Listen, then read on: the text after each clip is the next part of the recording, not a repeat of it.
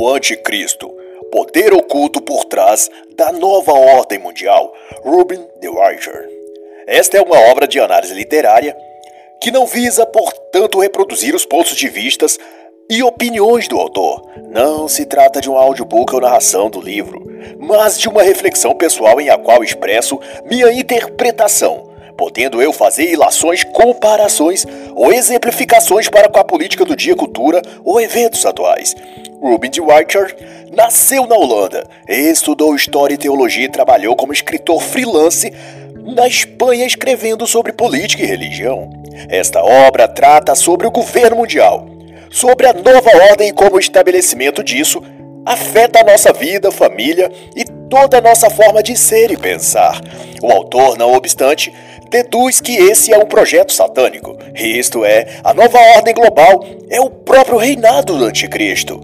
Sua característica mais premente é a oposição a Deus, aos cristãos, ao cristianismo. E não por menos, ele estampa logo nas primeiras páginas um dizer bíblico que também define qual deve ser a postura dos cristãos em todo lugar, diante do que se vê sendo feito no mundo em relação à preparação do mundo para a nova ordem global. De White cita o texto de Efésios 5:11: Não vos associeis às obras infrutíferas das trevas, mas condenai-as abertamente.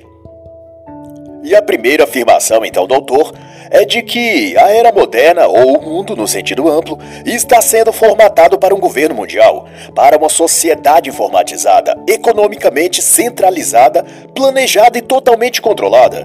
De modo então que o projeto de governo mundial trata-se não de outra coisa, mas de uma ditadura mundial, pelo que pretende ter um único parlamento, um único exército, uma única religião e, por certo, um líder mundial o Anticristo, faz parte deste projeto na conceituação do autor oligarquias secretas e ocultas, um pequeno círculo formado pelas famílias mais poderosas da Terra, pertencentes a 13 linhagens de sangue exclusivas, pautadas por costumes e tradições próprias, inclusive a de contrair matrimônio entre seus próprios membros.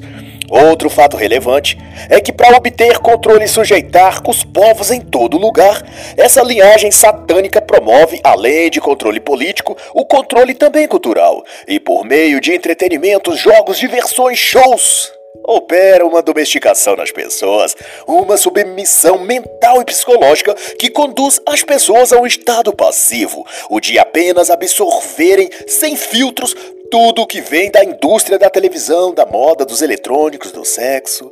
E no dizer de Rubin, esses acessórios ideológicos pelos quais a sociedade é conduzida se trata de cordas nas quais as mãos invisíveis dessas famílias poderosas movem o mundo manipulam nossos gostos, expectativas, desejos e nossas vontades. E essas cordas invisíveis é o que manipula os atores globais para que haja sempre na sociedade global os mesmos e contínuos problemas: crises econômicas, guerras locais ou guerras civis, crises políticas nos países, revoltas populares e, para o autor, essas tensões são organizadas para manter os assuntos humanos em um estado de constante ebulição, de instabilidade e de medo.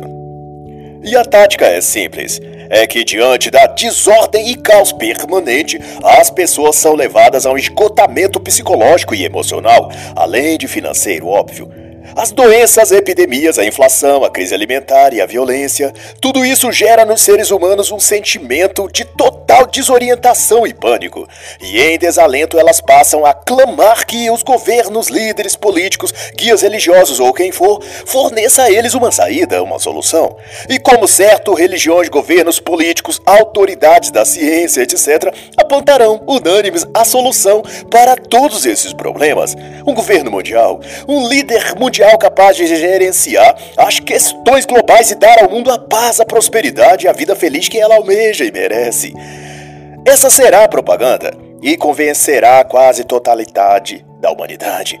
E quanto mais luta de classes, raciais, tensão política, problemas econômicos, maior será o clamor das pessoas e maior sua expectativa de que um Salvador apareça para tirar-lhes de todo aquele sofrimento.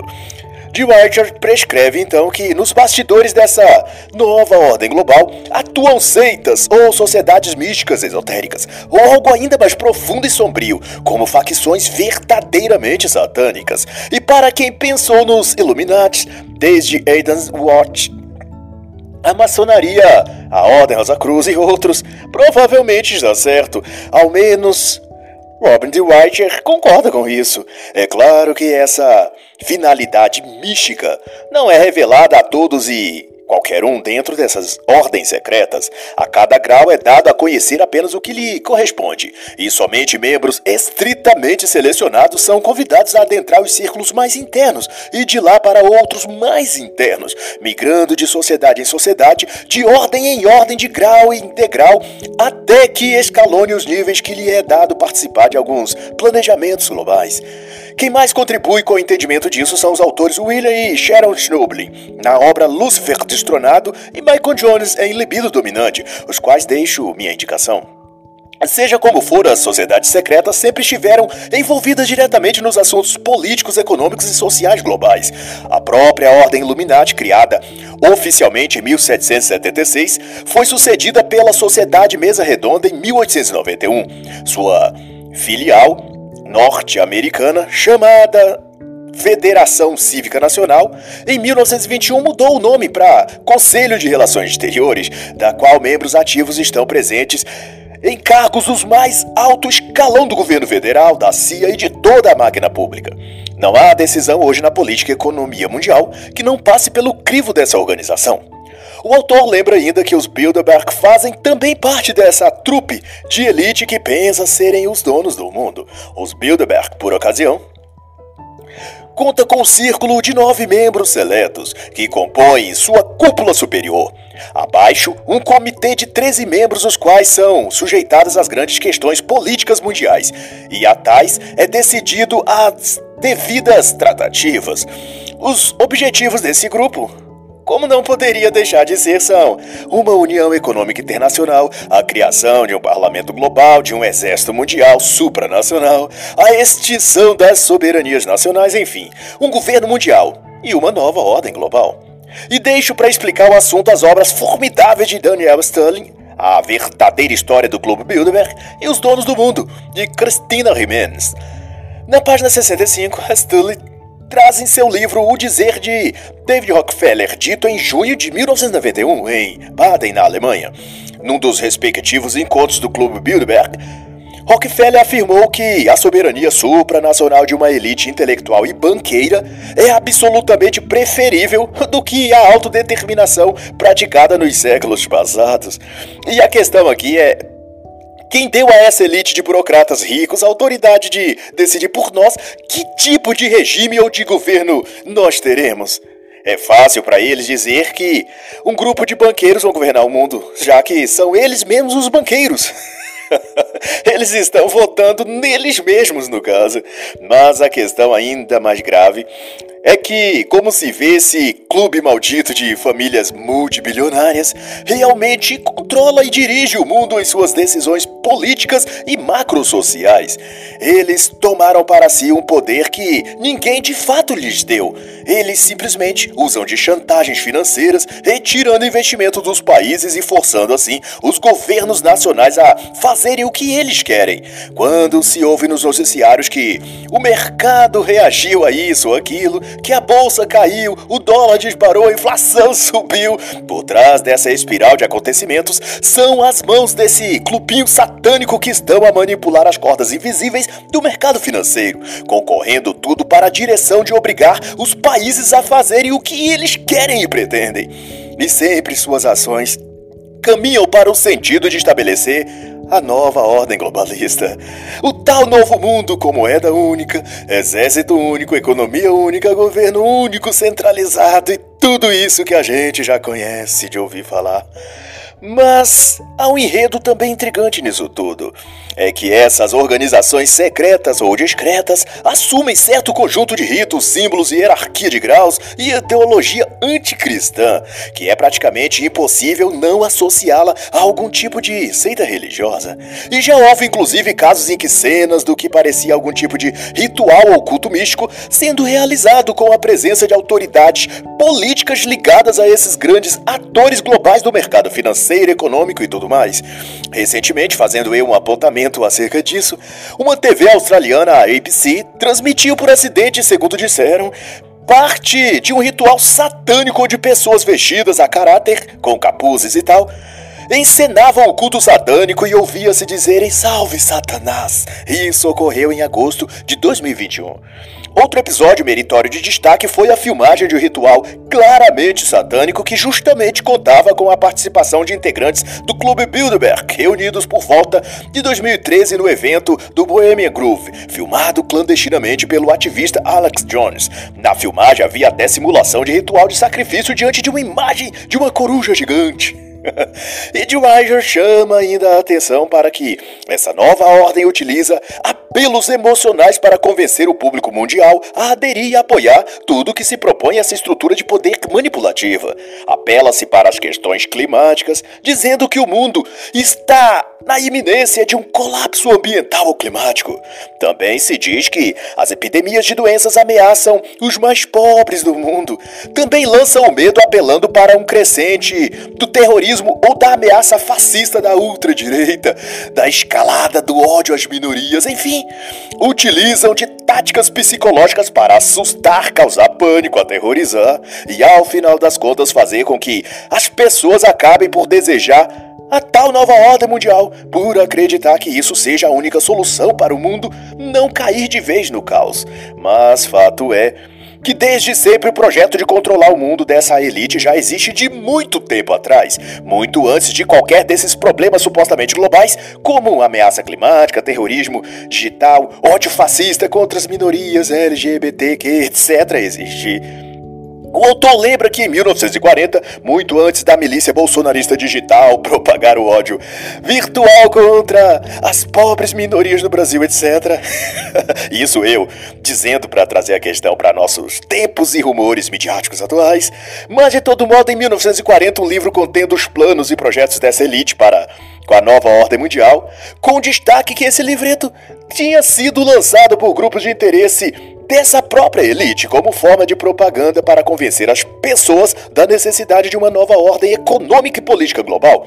O título da obra, lançada em espanhol, seria em português A Cidade do Homem, uma declaração para a democracia mundial. E nesse livro, em suas 113 páginas, estava exposto que o governo mundial precisava ser estabelecido, mesmo que tivesse de para isso usar a força armada. Esse livro teve três edições e a última foi lançada em janeiro de 1941. E nessa mesma direção, o Clube de Roma, fundado em 1968, em a qual o ex-presidente brasileiro Fernando Henrique faz parte, publicou em 1991 um livreto intitulado A Primeira Revolução Global, em que constava também esse apelo ao estabelecimento de uma ordem global humanista e citava como amostras da necessidade de um governo global o suposto crescimento demográfico, a alegada fome e escassez de alimentos no mundo, a iminente ameaça nuclear que se fazia alarmar à época, que algum país como Rússia ou Estados Unidos poderiam acionar a qualquer momento. e como se vê, da época, os problemas específicos daquele período era usado para justificar tal necessidade de um governo único mundial, de tal que ante os problemas que agora se faz, pandemia em 2019 e 2020, superinflação em 2021, alega-se, como sempre fizeram, que a solução é estabelecer uma nova ordem mundial. Ai, ai, muito conveniente para esses satanistas hipócritas pervertidos. e por trás disso está o que a Catherine Wider dilucida em sua obra Magia e Religião na Inglaterra Medieval, lançado pela Madras em 2014, de que os rituais e formas de magia respondiam, ou ainda respondem, sei lá, às ansiedades e desejos que uns têm de serem superiores aos outros. A magia, diz ela, na maioria dos casos era uma forma de tentar controlar os eventos da vida. E eu não duvido que é exatamente esse o caso. Em se tratando de Clube Bilderberg, Bohemian Groove, Rockefellers, Clube de Roma e todos os demais que se utilizam desse expediente místico e de rituais satânicos para operar mudanças que os favoreçam e alterem o curso das coisas no mundo, mesmo que à custa da escravização do resto da humanidade. Sob essa etiqueta de criar um mundo novo, mais seguro, próspero, feliz, essas sociedades e organizações internacionais como a ONU se unem para promover uma agenda tóxica para nós, enquanto fingem e mentem sobre buscar o nosso bem. E não por menos, Ruben de Writer prescreve que, para que se estabeleça um governo mundial, também é necessário que seja mudado a forma de pensar dos indivíduos. A ditadura mundial planeja obter êxito, escreve ele, alcançando mediante uma forma radical da consciência das pessoas, e para tanto concomitante abolição do patriotismo e do nacionalismo, e também do matrimônio e da vida familiar, esses auto-intitulados donos do mundo se esforçam para instituir um currículo escolar global, onde a pauta versa sobre conteúdos de gênero, mutações na linguagem, ambientalismo em forma de religião, ativismo do clima, pautas raciais, etc. E nesse quesito contam com o seu principal agente no sistema educacional, a Unesco. Como melhor até vai explicar o brilhante autor John Murray Lambert na obra Educação Unesco, a clonagem das mentes, a qual deixo efusiva indicação. E Rubin não deixa também de pontuar que um dos grandes viabilizadores do projeto de nova ordem global e que torna possível as pessoas acreditarem nele e até lutar para estabelecerem essa utopia maligna são os programas de condicionamento mental, como o programa Monarca, Mica Ultra e outros. Projetos como esses tinham a função de forjar mentes escravas mediante controle do cérebro. No processo de programação Monarca, a mente do indivíduo é desdobrada para subdividir-se em múltiplas partes, acionadas por gatilhos específicos previamente instalados na psique desse indivíduo. A ideia é que em diferentes momentos qualquer das personalidades injetadas nessa pessoa pode ser acionada e conduzida para o propósito que deseja. Algo que se tem chamado na psicologia de personalidade dissociada, ou fragmentada, ou ainda múltiplas personalidades.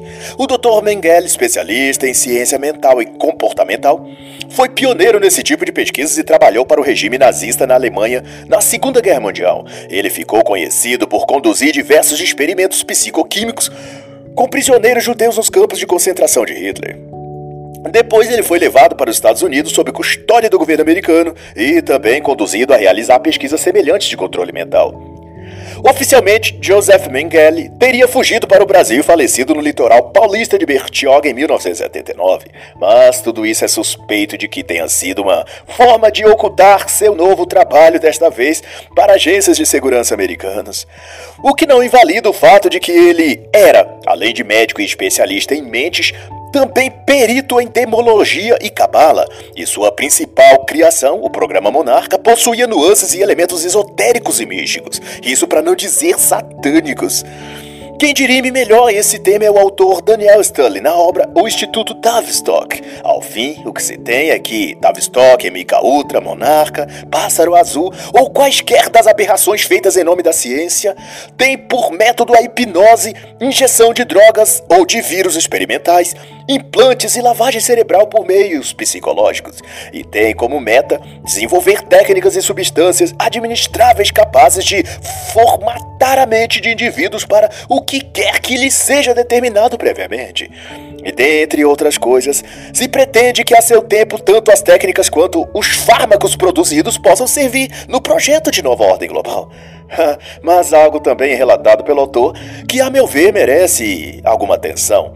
Em sua perspectiva, Ruby Weiger considera que a nova ordem mundial não é somente uma conspiração política ou econômica, mas sobremente uma iniciativa religiosa. Ela possui uma agenda e contexto espiritual. Há extensões desse trâmite religioso da nova ordem desde dentro das principais vertentes políticas e ideológicas dos tempos modernos, sejam elas inclinadas à esquerda ou à direita. No comunismo, a fração religiosa da nova ordem global, por exemplo, tem características New Age ou Nova Era, e mais atualmente, um panteísmo ligado à natureza a adoração da Mãe Terra ou Gaia, que nas tradições místicas remontam à esposa de Hades. e na versão da nova ordem predita pelo mercado financeiro, ou investidores internacionais, ou os metacapitalistas, como diria o professor Olavo, a agenda religiosa tem a cor do sionismo, do sionismo pseudo-judaico, que a princípio seria também um movimento político fundado por judeus com a aspiração de recuperar o território da Palestina e formar um lar ou um Estado judaico como pátria. Inicialmente, a questão sionista era movida por judeus descendentes dos czares russos, passando por descendentes romenos, que seja como for, tinha aspectos marcadamente políticos e ideológicos, muito deles até legítimos, diga-se de passagem mas porém de organização internacional com finalidades jurídicas e políticas, o sionismo foi convertido numa espécie de meta-religião ligada à elite financeira global, os Rockefellers, Rothschilds, Morgans, Kahn, etc., a qual foi incorporada premissas diretamente religiosas, como rituais, profecias, textos ditos sacros ou proféticos da Cabala, do judaísmo, inclusive um tipo de redentor político e espiritual que encarnaria o papel e função função de restaurar esse reino sionista e a terra prometida aos judeus. Esse líder, é claro, seria o Cristo sionista, ou anticristo. em terceiro lugar, a nova ordem global possui também uma via espiritual mais ligada ao catolicismo. Esta viria por mãos de um pretenso conglomerado russo-asiático, por nome Eurasianismo ou projeto eurasiano, que da parte religiosa possui elementos milenaristas da Igreja Católica Ortodoxa, com interpretações igualmente pitorescas, tal como suas concorrentes, e que também pretende obter uma fatia do bolo do poder e controle global. Mas além destes concorrendo por fora, como se diz, marcha também nessa batalha ideológica o projeto islâmico, que por si só é religioso por definição, talvez mais até religioso do que político, mas que de todo modo sujeita seu modelo de nova ordem global às leis islâmicas do profeta Maomé. E no caso de um estabelecimento de um califado global, todos os seres humanos seriam obrigados a servir às leis islâmicas, ou então a morrer. Ressalta-se então, portanto, que há um centro espiritual religioso, se preferir, energizando quaisquer que seja a variante ou modalidade que venha a ter a nova ordem global, que tenta se implantar no mundo. Qualquer dos protótipos políticos que se tem à disposição tem sua própria agenda e conteúdo religioso, todos, porém, convergindo no ponto crucial: o ódio e perseguição ao cristianismo. E por essas e por outras, se vê que tudo que está relacionado à nova ordem mundial está muito próximo daquilo que se pode denominar de satanismo ou de satânico. A nova ordem mundial é, por assim, o próprio reino do anticristo. E aqueles que operam aqui neste mundo para a instauração dessa ordem global satânica terá por certo sua parte no inesgotável lago de enxofre no dia em que Cristo para lá enviar o diabo e seus seguidores. Então, por isso, mais uma vez, eu deixo o texto de Efésios 5,11. Não vos associeis às obras infrutíferas das trevas, mas condenai-as abertamente. E assim encerra a breve análise da obra O Anticristo, Poder Oculto por Trás da Nova Ordem Mundial, de de Writer.